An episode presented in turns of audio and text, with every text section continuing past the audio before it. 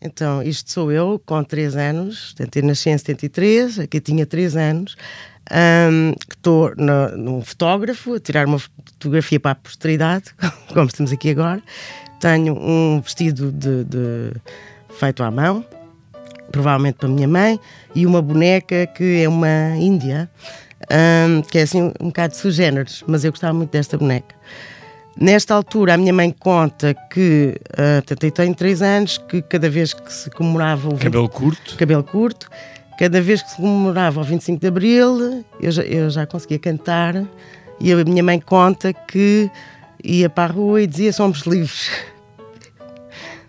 Somos livres de sonhar.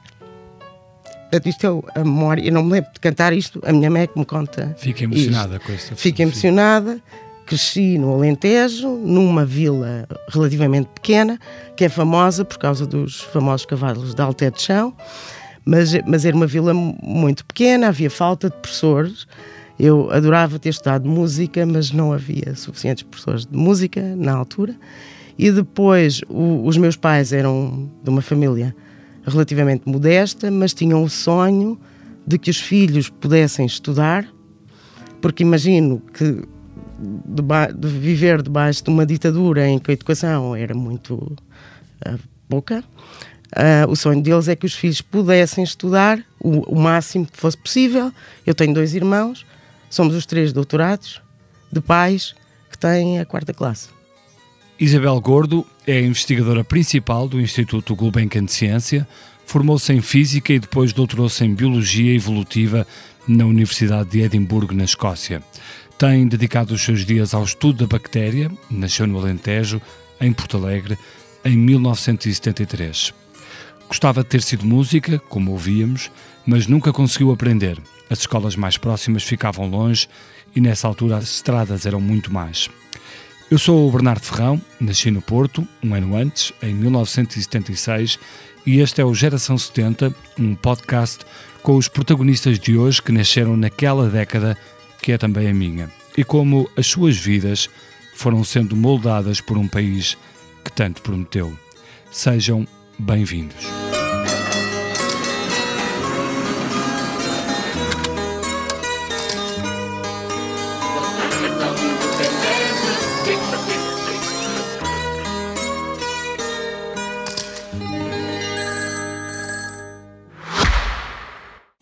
Novo Kia EV6 patrocina o podcast Geração 70. Kia. Movement that inspires. Isabel, hum, falava-me dessa, dessa fotografia e de como era importante na altura hum, a educação para os seus pais uh, e, desses, e desses tempos, uh, referia até o 25 de Abril. Sim. Um, qual era o acesso que vocês tinham à, à educação, a uma boa educação? Portanto, nós, para, termos uh, bons professores, íamos estudar para Porto Alegre, eu, e os meus irmãos fizemos o, o liceu em Porto Alegre, e tivemos professores inspiradores. Uh, no, no, na pequena vila, antes de chegar ao secundário, antes de chegar ao décimo ano, uh, uh, nesta vila, Alter, havia falta de professores. E, portanto, as, as opções Quantas pessoas viviam nessa vila na altura, lembra-se? Ai, pai, umas mil, era muito pequeno. Mas havia uma coisa que, que, que me marcou a mim e aos meus irmãos. Um, de, periodicamente vinham as carrinhas da Gulbenkian uh, com os livros, com as bibliotecas ambulantes da Gulbenkian. Portanto, o, meu, o primeiro livro de ciência que eu li veio através da carrinha da Gulbenkian. E os meus irmãos também se lembram disto e outras pessoas da minha geração no, do interior do país também se lembram disto. E curiosamente então, estes anos todos envolvidos está na Gulbenkian. É verdade, tem, tem esse marco de, de acompanhar a minha educação durante a minha vida toda. E como é que era a vida na altura em Alter? A, a sua família, o que é que faziam os seus pais? Portanto, a minha mãe era cabeleireira, Uh, e o meu pai vendia e comprava gado e tinha um talho. E os meus pais trabalharam muito, com grande sacrifício. Nós íamos poucas vezes de férias, porque tinham três filhos e o sonho deles era que todos fossem para a universidade e que não lhes faltasse nada. e, portanto, tinham que controlar muito bem as finanças para isso acontecer. Mas era uma vida com dificuldade? Uh, não dificuldade, então, como, como o meu pai tinha um talho, nós não, não, tínhamos nunca falta de comida, pelo contrário, mas, um, mas tinham, tinham que controlar, é o que eu sentia. Uma tinham vida regrada. Uma vida regrada uh, para poder oferecer aos filhos uh, aquilo que eles desejassem. Os meus pais nunca me disseram escolhe, vai estudar isto ou vai estudar aquilo, apesar de na altura estar muito na moda direito e medicina, nenhum de nós foi para direito nem medicina, um, mas deram-nos essa liberdade de escolher. Acho que, apesar da, da, da formação não ser uh, muito grande, o sonho e acreditar que aquilo que estava a acontecer ao país e as oportunidades que estavam a ser criadas permitia aos filhos escolherem e fazerem aquilo que eles mais gostassem na vida. Mas o que é que estava a acontecer ao país? O, o que ecos é que vocês tinham disso? Ah, eu, eu lembro Nessa terra em Alter e depois em Porto Alegre, eu, mais tarde? Eu lembro-me do meu pai contar um, que, que quando tinha que votar na altura da ditadura, que não, não se podia votar num, numa outra coisa que não fosse um determinado partido, e disto ser muito complicado na cabeça dele. E, e, e portanto, o que me lembro depois, uh, quando isto passou, foi ver comícios políticos no meio da. vinham os políticos falar, o, o doutor Mário Soares foi visitar e entrou uh, na, na, na, presidência aberta, entrou na casa das pessoas. Mas lembra-se, ele, ele teve lá? Ele teve em Alter e entrou, pronto, era a presidência aberta e ele literalmente entrava dentro das casas das pessoas. Não entrou dentro da casa dos meus pais, mas entrou em na casa, casa de, de, outra, amigos, de, de, outras pessoas. Não, não, sei se eram amigos, se não eram, mas uh, pronto. Mas era, era, uma, era uma proximidade das pessoas muito grande. Um, mas, mas para além disso, lembro-me de outros comícios e das pessoas exporem as ideias no coreto de Alter e, e das pessoas ouvirem. Um, e pronto, e, isto era um mundo muito diferente do que o meu pai contava que tinha vivido antes. E depois, mais tarde, na faculdade. O seu pai, eh, o seu pai era mais eh, à esquerda, eh, um homem mais de centro? Eu acho que era um homem de centro. O que ele me disse foi que durante a vida dele votou de uma ponta à outra, exceto extrema-direita. É o que ele me disse. Portanto, imagino que ouvia e em cada momento uh, decidia o que é que era melhor. Portanto, imagino que andou a saltitar de. Mas nessa altura vivia-se muita política em, em, em, sua casa? Ai, sim. Eu, eu lembro com 16 anos de ter discussões pronto, com, com, com, os meus irmãos e que, que, com o meu primo, que, que, é, que, era, que estudou Direito, e, e pronto, e nós, eu acho que. Discussões de quê? Com 16 anos? Discussões de, de política, o que é que estamos aqui a fazer, uh, o que é que é melhor a fazer. Mas o que é que se discutia com 16 anos de política relativamente ao país? Ah, ok. Uh, uh, vamos dizer assim, eu, eu sempre fui uma pessoa, fui uma pessoa que o princípio da liberdade, a liberdade individual, é uma coisa que eu prezo muito. E eu às vezes costumo dizer, na minha, se eu não gosto de definir direita e esquerda porque acho que são conceitos um bocado uh, do passado, mas pronto, mas como são muito próximos das pessoas e naquela altura eram, eu costumo dizer a minha cabeça é de direita e o meu coração é de esquerda. Hum.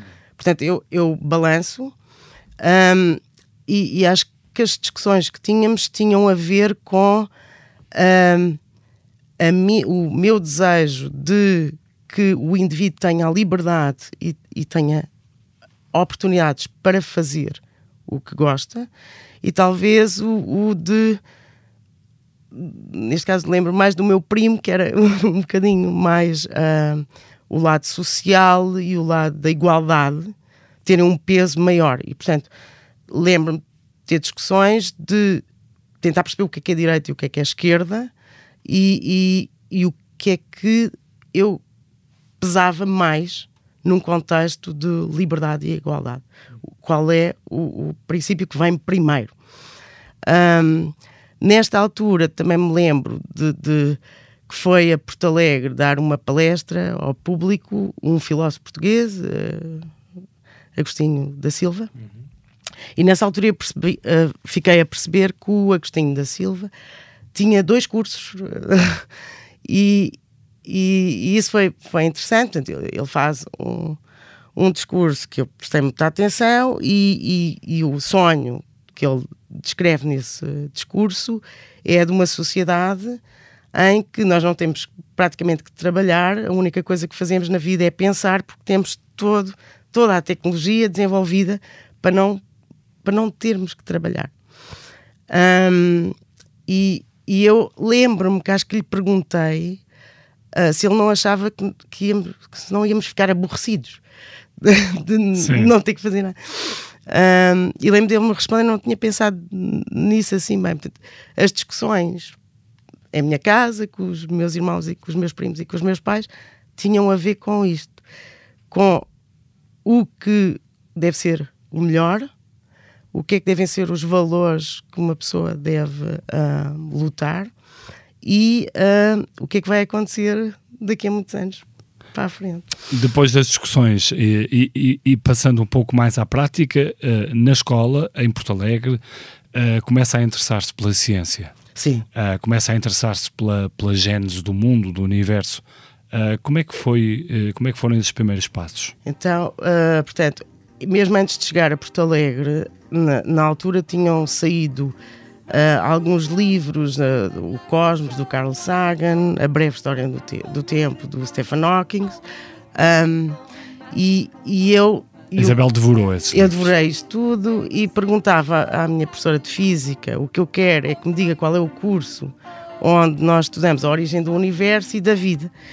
E, portanto, a professora de física dizia: pá, não há curso nenhum onde as duas coisas uh, se ensinem. Que idade tinha nessa altura, quando uh, fazia essa? Pá, no, no, no, nono ano, hum. uh, não me lembro agora. Do, nono ano. No nono ano.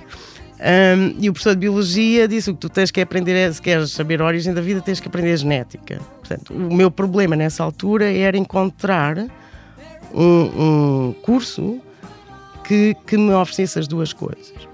Depois, quando vou para Porto Alegre e, e as discussões passam a ser, portanto, eu, eu, eu começo a ter filosofia e, e lembro-me perfeitamente naquela altura, o melhor aluno é filosofia era o João uh, Miguel uh, Tavares. João Miguel Tavares. Exatamente.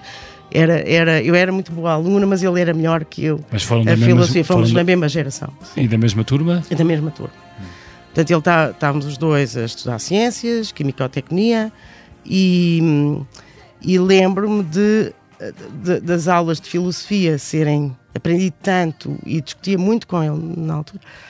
E ao ponto de chegar ao 12 e eu não sabia se ia para Física, se ia para Biologia, se ia para Filosofia. Ora, eu, tinha entrado em Ciência e Filosofia, devia ter uh, ido por outro caminho, portanto foi, foi complicado decidir. E decido pela Física. E decido pela Física. E então eu entrei para, para Física a pensar em cosmologia, em Física das Partículas e no terceiro ano começo a ver, não, a ciência do, a, a ciência do futuro é a Biologia e eu vou fazer uma transição. Porquê que pensava nisso, que, que a ciência do futuro uh, era a biologia e se o futuro lhe deu ou lhe está a dar razão? Ah, uh, porque quando um, percebi que as bases da física estavam bastante sólidas e, e tive a sensação que havia pouco para descobrir.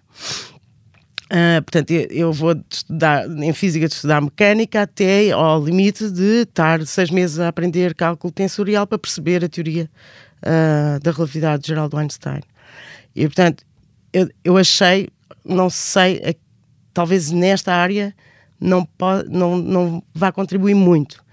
Uh, por outro lado, estes seminários, sendo uma biologia, está a explodir e precisa de pessoas com um pensamento quantitativo e que tenham aprendido boa matemática. E como eu também sempre pensei, eu gostava de perceber a origem da vida e isto estava lá desde a da infância, foi natural começar a pensar em fazer transição. E és que se depara com a bactéria? O, o, que acontece depois da faculdade é que tenho a sorte de haver em, em Portugal um programa de doutoramento que aceita físicos, químicos e de outras áreas para fazer doutoramento em biologia. Bom, lá conseguiu convencê-los. Lá consegui convencê-los e, e, e. vai para Edimburgo. E vou para Edimburgo, que é a, a fotografia que aqui está. E para Edimburgo eu decido que vou estudar uh, Biologia Evolutiva uh, num dos melhores sítios da Europa para estudar esta área. Uh, porque este programa oferecia essa oportunidade. Estudava-se um ano e depois escolhia-se para onde se queria ir, na esperança de aprender o máximo de outros países e de outras culturas e de alguns de nós uh, uh, voltarem para Portugal e trazerem não só esse conhecimento especializado, mas também um, uma vivência cultural. Quando cheguei a Edimburgo, Isabel, lembra-se da sensação que teve alguém que tinha vindo de, de Alter, de uma terra, apesar de tudo ainda bastante atrasada, e de repente está uh, no centro uh, de investigação de excelência, como, como dizia agora, de de genética. Da, da genética evolutiva. Da sim. genética evolutiva. Uh, isso. O que, é que, o que, é que, lhe trouxe? O que é que... Eu, eu lembro-me de olhar para o Instituto. O Instituto tem umas paredes escuras e, e, e históricas. E, e tive, teve lá o, o, Maxwell, o Darwin, tem um peso uh, em termos de nomes de ciência muito grande. E lembro-me de olhar para. Agora, se calhar, vou, vou me emocionar um bocado porque me lembro de olhar para o edifício e olhar para a estátua uh, de um cientista e de me lembrar do meu pai e, e de pensar I did it. Uhum.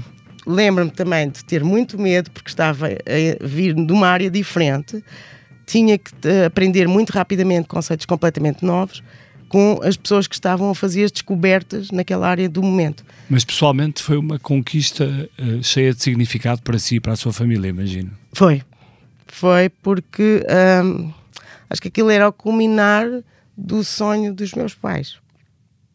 E do meu também, porque partilhávamos isso. Um, Os seus pais conseguiram que todos vocês tivessem o... Tivessem um doutoramento. Um doutoramento. Uh, eu fui aquela que passou mais tempo fora e ainda me lembro de receber as cartas de, de, dos meus pais com, com, a minha mãe que escrevia longas longas páginas e o meu pai que ponha a, a morada para não enganar e aquilo e parar ao instituto uh, onde eu estava a estudar. E, e isto era uma emoção e era um orgulho e era e foi uh, aquilo que eu desejo poder fazer com a minha filha, que, hum. que agora vai começar a faculdade e um, vai ter que enfrentar um mundo que é diferente do meu. O, o, eu acho que o mundo vai mudar muito rapidamente, porque, sobretudo, a, a tecnologia de, de as, as, novas tecnologias de inteligência artificial e estas, estas uh, modelos de, de linguagem que, que, estão na base do chat GPT. Sim. E isto é uma mudança muito grande. Eh, uma pessoa que estuda evolução sabe que há transições em evolução grandes. A linguagem é uma e nós conseguimos que pôr uma máquina a aprender a linguagem que falamos e, e, e a produzir. Eu não digo sim, tem que dizer criar, porque cada vez que cria um texto, seja em que língua seja, não é igual àquilo que leu. Mas é uma mudança que a assusta em termos da substituição do homem? É uma mudança que, hum, que me assusta se nós não formos a tempo de, de criar as, as, as regulamentações que são necessárias. Portanto, eu acho que a ciência nesta área avançou muito depressa, vai avançar muito depressa e que o poder político ou as, as decisões políticas não estão tão, não, tão, com, tão atrasadas em relação ao que está a acontecer. Acha que isso pode ter acontecido um pouco, por exemplo, com as redes sociais, que no início foram vistas como um modelo uh, ótimo para comunicar e para ligar mais o mundo, mas transformaram-se em em vias de comunicação para ideias mais perigosas e exatamente. Pronto só que aqui acho que o, o que eu tenho mais medo é que esta máquina uh, possa ter poder de decisão. Porque isto uh, no estado em que está a tecnologia é- esta máquina pode começar, se tem poder de decisão, tem, pode tomar decisões que não são controláveis. E eu já experimentei e, e a máquina e de facto é surpreendente e Ou podem ser melhor. controláveis por eh, Pode- gente com menos eh, boas intenções. Uh, certo, é, isso pode acontecer, mas eu estou mesmo a falar da própria máquina tomar Uhum. decisões. Uh, claro, a máquina aprendeu fruto do, de uma espécie, que é o ser humano, que, tem, que não é ótima. Hum. Um, há, há um prémio Nobel que dizia a frase: a matemática é a ciência do perfeito, a física do ótimo e a biologia do que funciona. Portanto, nós somos organismos biológicos, temos erros e a máquina aprendeu com as nossas capacidades de criar, de comunicar, mas também com os nossos erros. É- é- e, e, portanto, pode fazer erros. E se lhe é dado o poder de decisão, ah, é, é on- onde eu tenho medo. Por outro lado, isto é um mundo novo de oportunidades. Porque, por exemplo, eu digo, ah, na- minha investigação, às vezes tenho que fazer um programa para simular a evolução. E eu demoro para, para programar qualquer coisa, vamos dizer duas horas. Mas se eu pedir ao chat GPT, escreve-me um programa assim, assim, isto em três minutos, depois olho para corrigir, 10 minutos, está feito e está testado.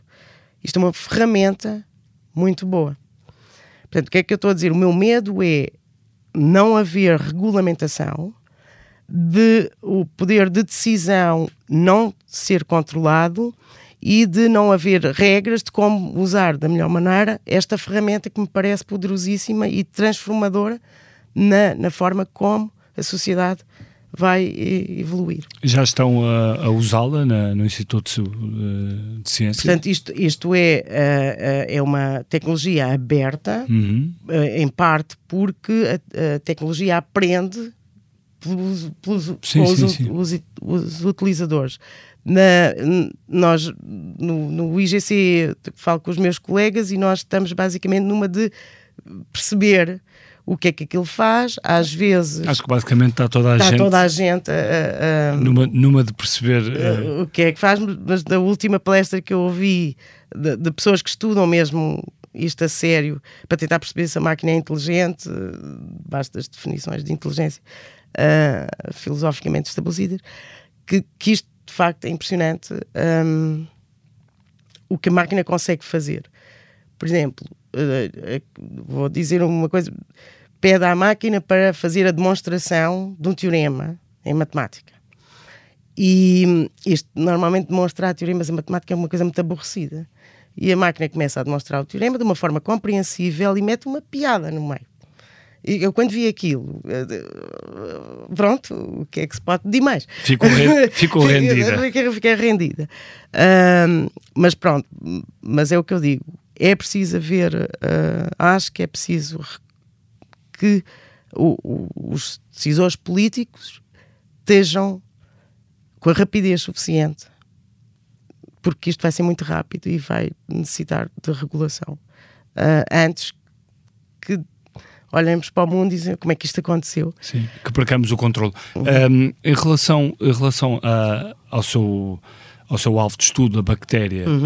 uh, e recentrando aqui um pouco a conversa, um, e face a isto tudo que estávamos a falar, a bactéria, uh, qual é que é o papel que ocupa? Uh, Falava-me há pouco da física, uh, falava-me da, Da, da evolução. da evolução, portanto, a bactéria no meio de tudo isto O que é ocupa... que é isto? Portanto, a bactéria é, é, o organismo que expressa de forma mais rápida e evidente como a seleção natural funciona. E, a- e a- e o exemplo clássico de expressar isso é quando uma bactéria ah, se torna resistente a antibióticos. Isto acontece por alterações no genoma da bactéria ah, e, e- e é um processo de evolução. Portanto, é o organismo onde nós conseguimos estudar a evolução relativamente num espaço relativamente curto da, da, da nossa existência, mas que, que se traduz em milhares de gerações para a bactéria. Uh, e, portanto, conseguimos. O seu estudo em específico uh, pretende chegar aonde na, nessa evolução em tempo real da bactéria? Pronto, então o primeiro resultado mais importante da minha carreira científica foi demonstrar ao mundo que as bactérias, mesmo em condições, mesmo em ambientes que não são muito estressantes, uh, adaptavam-se, produziam mutações benéficas para elas a uma taxa mil vezes superior ao que a gente pensava. Portanto, Isso este, quer dizer o quê? Isto quer dizer que estamos, estamos errados no nosso pensamento da capacidade de adaptação das bactérias por mil vezes. Estamos, pensámos que era mais, muito mais lento. E depois o que se segue é, é. Isso quer dizer, do ponto de vista prático, imaginemos que temos uma infecção bacteriana, uh, essa infecção progride muito mais rápido do que aquilo que achávamos. Exatamente. Portanto, consegue para cada tentativa de, de que nós uh, apliquemos de tentar controlar, as bactérias conseguem mudar, mudar o seu genoma hum. e adaptar-se às sucessivas terapias um, que, que, que, que, são, possam ser utilizadas. E é possível chegarmos ao momento em que uh, os antibióticos já não conseguem uh, fazer face a essa evolução tão rápida das bactérias? Pronto. Nós estamos neste momento no que eu chamo comunidade chama uma pandemia silenciosa, no sentido em que o, o uso excessivo de, de, antibióticos e às vezes mal uh, aplicado pelas pessoas um, tem levado a um aumento dos níveis de resistência na, na, nas, nas diferentes espécies de bactérias muito grande. E portanto, nós estamos num ponto em que uma pessoa pode chegar aos, estar nos cuidados intensivos e estar a ser infectado por uma bactéria para a qual nós não temos um antibiótico para tratar. Uh, a comunidade científica está a pensar em alternativas para isto. Uh, estes casos ainda são raros, mas, mas está-se a tornar cada vez mais uh, comum. E, e, e, toda a ciência, nesta parte deste tema, está a, a encontrar outros mecanismos por exemplo, usar, acoplar antibióticos com vírus de bactérias. Nós, como somos atacados, eh, as bactérias também são atacadas pelos seus próprios vírus, que não atacam as nossas células, portanto, não há aqui uh, problema de haver confusão. E, portanto, está-se a tentar várias uh, outras. Uh, maneiras de tentar reduzir a, a, resistência a antibióticos. Mas aí há um, há, um, há, um, há um elo fundamental nessa cadeia, que é a questão das farmacêuticas, uh, que querem vender e vender e vender e vender uh, antibióticos e outros medicamentos. Uh, há, uma, há uma apetência da parte das farmacêuticas de, de, de evoluírem nesse sentido, de encontrar um caminho para que o uh, o uso de antibióticos não seja tão exagerado? Acho que as farmacêuticas já, já com, com este problema uh, a ter aumentado uh, nos últimos anos bastante, as próprias farmacêuticas dizem aos Tem Estados interesse, não é? têm que fazer investigação fundamental nesta área porque os antibióticos que temos já não, já não os podem vender. E eu também agora vou fazer aqui, vou dizer uma coisa que houve eu, eu, eu comuniquei uh, através do Instituto Gulbenkian com uma, uma farmacêutica portuguesa que um, fiz um pitch para tentar pedir ajuda, apoio para fazer um projeto de investigação neste contexto da resistência a antibióticos e eles foram muito uh, generosos em dizer sim, nós queremos contribuir para a solução do, do, de um problema deste, uh, deste calibre e, e, portanto, aquilo que tenho de dizer, isto é uma farmacêutica portuguesa um, que... Pode dizer o nome se quiser. É, Chama-se Medinfar um, e, e eu fiquei muito positivamente impressionada porque o projeto é arriscado uh, e, e eles decidiram financiá-lo. Deixe-me deixe aproveitar essa, essa, essa sua informação para lhe perguntar se há uma maior abertura hoje na sociedade para, para a ciência. Se sente isso, comparando com os seus anos uh, iniciais de, de cientista, de investigadora, se a coisa evoluiu bastante. E se a pandemia, por exemplo, ajudou? Eu, eu, eu acho que uh, ao, ao, longo dos anos que eu tenho estado uh, no, no, Instituto, nós temos todos os anos um dia aberto à sociedade que vai visitar e ao longo dos anos eu tenho visto que as pessoas, está bem, isto é em Oeiras, também, pronto, não fiz isto no, no interior do país, mas, uh, mas eu sinto que as pessoas têm um respeito pela comunidade científica uh, e uma abertura para a ciência e acho que o que aconteceu quando uh, o, o, o SARS-CoV-2 nos infectou foi a percepção da sociedade. Nós não podemos não ter cientistas. Pronto, acho que foi a expressão. Uh, e, e, perceberam que se, sem um investimento constante de base e forte para preparar uma sociedade para o imprevisível, isto é investimento na ciência, a ciência lida com o desconhecido.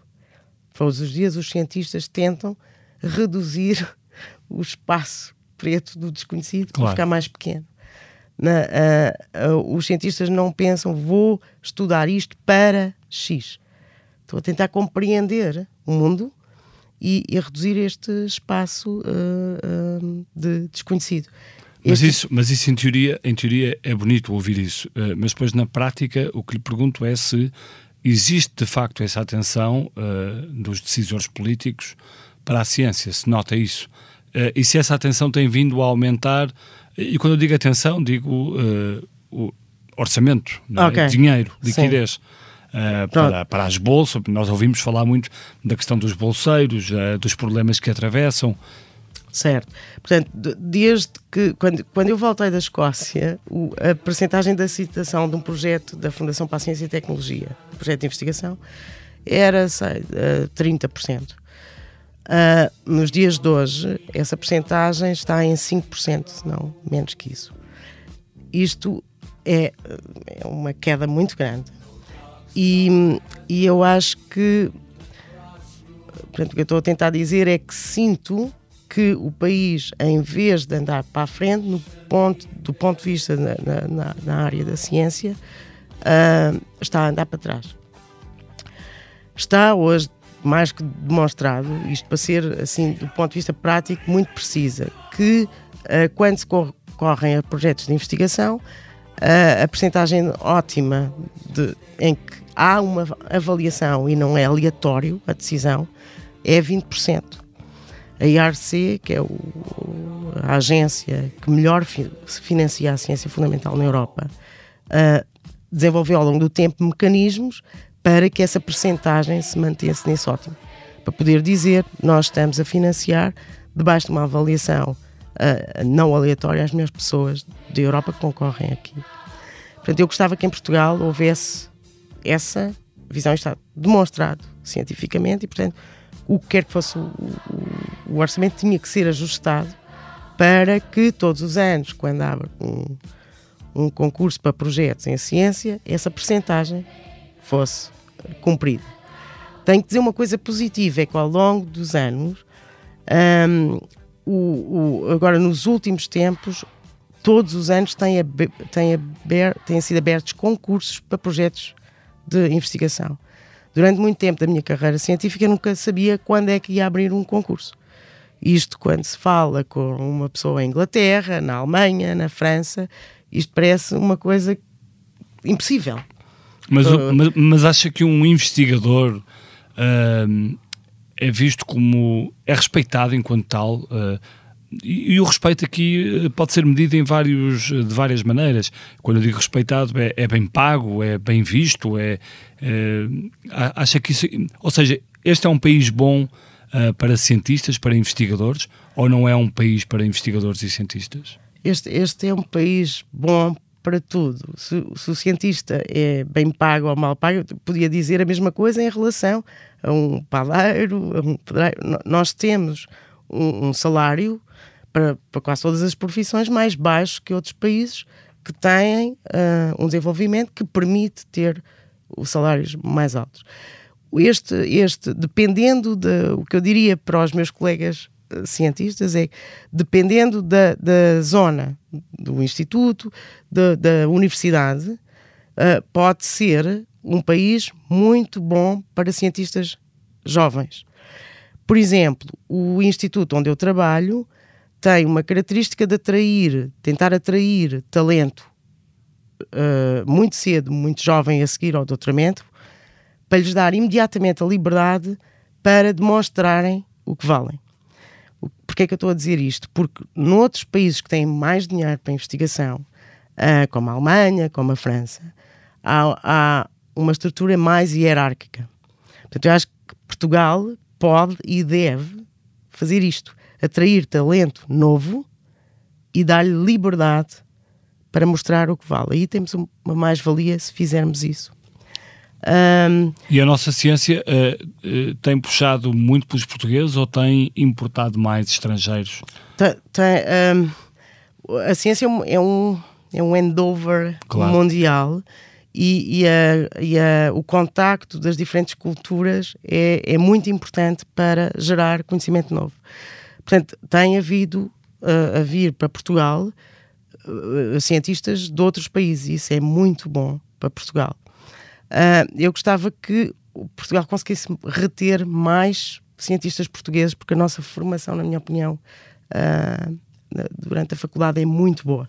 Uh, essa, essa fotografia que me falava há pouco, e vemos aí uh, cerca de uma dezena de, de estudantes, uh, portanto, isso é na, na, isto, na faculdade. De, na... Isto é à porta do Instituto Gulbenkian Ciência. Do Instituto Gulbenkian, portanto, foram todos os que foram para fora. Estes foram quando, quando, a Isabel foi para, para Edimburgo e outros foram para outros sítios. Exatamente. A Isabel voltou. Eu voltei, o Bruno uh, voltou, o Luís voltou. Portanto, o Bruno é neste momento vice-diretor do Instituto de Medicina Molecular. O Luís Graça, que era médico e, agora dedica-se a, a. A minha pergunta é: voltaram, voltaram todos ou pai, muitos ficaram, pai, pai, ficaram a fazer ciência lá fora? Voltaram eu diria na minha, na, na, na minha turma, aí uns uh, 40%. 40%. O resto preferiu ficar tudo lá fora. Sim. E porquê? Porque tinham, conseguiam uma melhor condição de vida? Uh, essa, talvez isso tenha um peso. Às vezes o que acontece é que as pessoas uh, estudam em determinadas áreas que estão muito desenvolvidas num sítio e não querem... Conseguiam fazer melhor Pronto. a sua área lá fora. Exatamente. Portanto, eu, eu, eu decidi sempre, eu queria sempre voltar para Portugal. Portanto, sabia que esse era o meu caminho. A seguir a acabar o doutoramento, tive um pouco tempo em Oxford, mas decidi, eu não vou fazer a minha vida em Inglaterra, eu vou voltar para o meu país, debaixo de todas as dificuldades que eu possa ter. Isto não foi fácil a decisão, mas, uh, mas foi a decisão que tomei e é aquela que acho que vou seguir mesmo que aconteça uma transformação muito grande, mesmo que se acabe o dinheiro da Fundação para a Ciência e Tecnologia, um, eu, eu não quero sair do meu país. É, pronto. Mas acha que pode acabar o dinheiro da. Não, acho ah. que não. O que estou a dizer é, é. O que estou a tentar explicar é que isto é quase emotivo. É. Eu, eu devo a minha formação à liberdade conquistada pelas outras pessoas que lutaram por ela e eu devo-lhes o melhor que eu consiga fazer até não conseguir pensar mais, até uh, me reformar. Pronto, os cientistas têm uma dificuldade em reformar-se muito grande, estão, estão sempre a pensar. Uh, mas pronto, mas é, é o retorno ao país é para ser até à reforma e até à morte, eventualmente. Um, Isabel, como, como mulher, uh, sentiu que houve também uma grande evolução no, nesse papel na, na ciência. Uh, há pouco mostrava-me aqui esta, esta fotografia, há aqui uma data de investigadores, uhum. é uma fotografia em que estão, eu diria, 50 pessoas, estão 50 pessoas a pousar para uma... Portanto, isto, isto é uh, numas conferências famosas em Bruxelas, chamadas Conferências Solvay, um, na, e a primeira uh, destas conferências, a única mulher que estava na conferência era Marie Curie, uhum. que está numa fotografia a preto e branco ao lado do Einstein, onde estão Max Planck e outros tantos prémios Nobel. E depois de Marie Curie está agora a Isabel. E agora uh, estou eu e, e, uma série de outras mulheres. Felizmente o número de mulheres nestas conferências aumentou. Uh, e, e, e, esta fotografia eu trouxe-a para mostrar isso e porque também esta conferência era a física da vida, o tema, e portanto é a conferência onde está pessoas de biologia e pessoas de física na mesma conferência. aqui à frente estão dois prémios Nobel, um de Física, outro de Biologia. Portanto, a mulher Portanto, foi ganhando cada vez mais espaço na, na ciência. Na ciência, sim. E, e, e, acho que se calhar ainda vai ganhar mais porque acho que há mais mulheres a, ir para a faculdade do que homens, portanto é natural que isto venha a evoluir nesse sentido.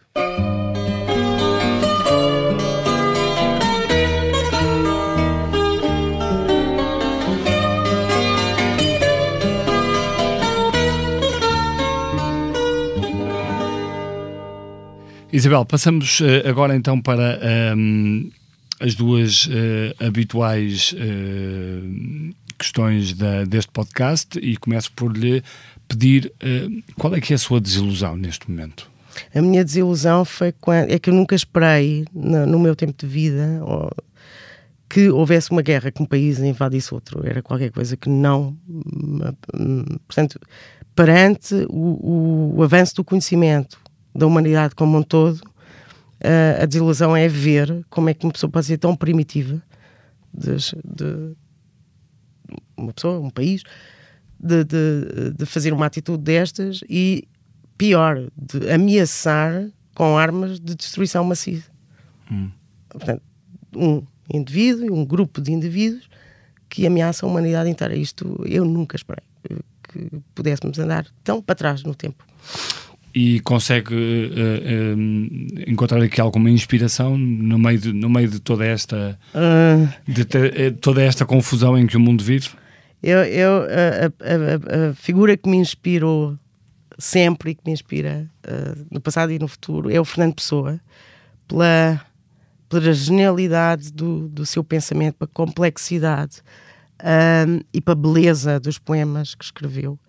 Eu, eu quando escrevi a minha tese de doutoramento, a primeira, uh, a primeira página da tese é o poema Ao Mar Salgado. Uh, quanto do teu mar são lágrimas de Portugal. Portugal. Lembro-me o meu orientador inglês perguntar-me o que é isto. Uh, isso, é, isso é um poeta português também escolheu, escreveu uh, poemas em inglês e aconselho a ler. Portanto, o, o Fernando Pessoa tem-me acompanhado desde os 16 anos, quando lia o, os, os, os livros uh, durante o doutoramento e agora na, neste estado da carreira onde estou, que tenho que perceber, perceber como é que as bactérias evoluem dentro dos nossos intestinos, porque elas estão a evoluir e evoluem de formas, consoante estamos doentes ou saudáveis, elas evoluem de formas diferentes. Portanto, o processo de seleção natural que o Charles Darwin descreveu tem várias formas. Isto faz-me lembrar os diferentes heterónimos do, do Fernando Pessoa. Portanto, acompanha-me esta figura, acompanha-me e, e é a minha inspiração. E, e acho que é, é uma, uma pessoa cuja complexidade nos prepara para, eventualmente, a, a complexidade que temos que enfrentar no futuro. A música trouxe-nos uh, um hino da alegria. Exatamente porque tem a ver com o, o, meu compositor favorito é o Beethoven, que revolucionou a música. Eu, qualquer peça do Beethoven que eu começo a ouvir nunca me aborreço porque tem uh, nunca é monocórdica. Uh, essa essa música, esse hino é, é, é famoso. Acho nona, que toda a gente nona sinfonia, da nona sinfonia, to, uh, acho que toda a gente conhece e acho que neste momento é crítico porque é um momento perante uma guerra que nunca mais parece acabar e um, eventualmente uma transformação social considerável. É a, a música que me diz nós pertencemos todos à mesma espécie e juntos, como irmãos, conseguimos evoluir, porque tudo evolui, e, e manter-nos nesta terra. A Isabel, a Isabel está, está preocupada com, uh, com, com, com, o caminhar do mundo, com o futuro. Acho estou uh, preocupada com a rapidez com que uh, as coisas estão a acontecer e, e é que, nos últimos tempos nós tivemos uma, um, um vírus a saltar para a nossa espécie, um período de tremenda confusão do que é que devemos fazer com, com esta pandemia, uma série de erros porque o ser humano faz erros, uh, mas, mas uma grande esperança e, e, e, resolvemos o problema. E depois, quando não estava mesmo à espera, um, a Rússia invade a Ucrânia e agora temos esta, esta, eu não digo invasão, mas temos esta oportunidade de ter uma máquina que consegue expandir o nosso conhecimento para o bem ou para o mal. E essa é a minha preocupação, é o balanço entre irmos para um caminho de autodestruição ou irmos para um caminho em que o céu é o nosso limite e, e a liberdade e o respeito pelas diferenças que temos uns com os outros imperam e, e, e não temos medo. Isabel, eh, muito obrigado por ter vindo ao Geração 70. Este podcast teve a sonoplastia de João Martins e João Ribeiro, a produção de Mariana Oca e Susana Rosa, a fotografia de Ricardo Lopes, a edição vídeo de Flávio Valente, o grafismo de Paulo Alves e a coordenação de Joana Beleza. Eu sou o Bernardo Ferrão. Não perca o próximo episódio.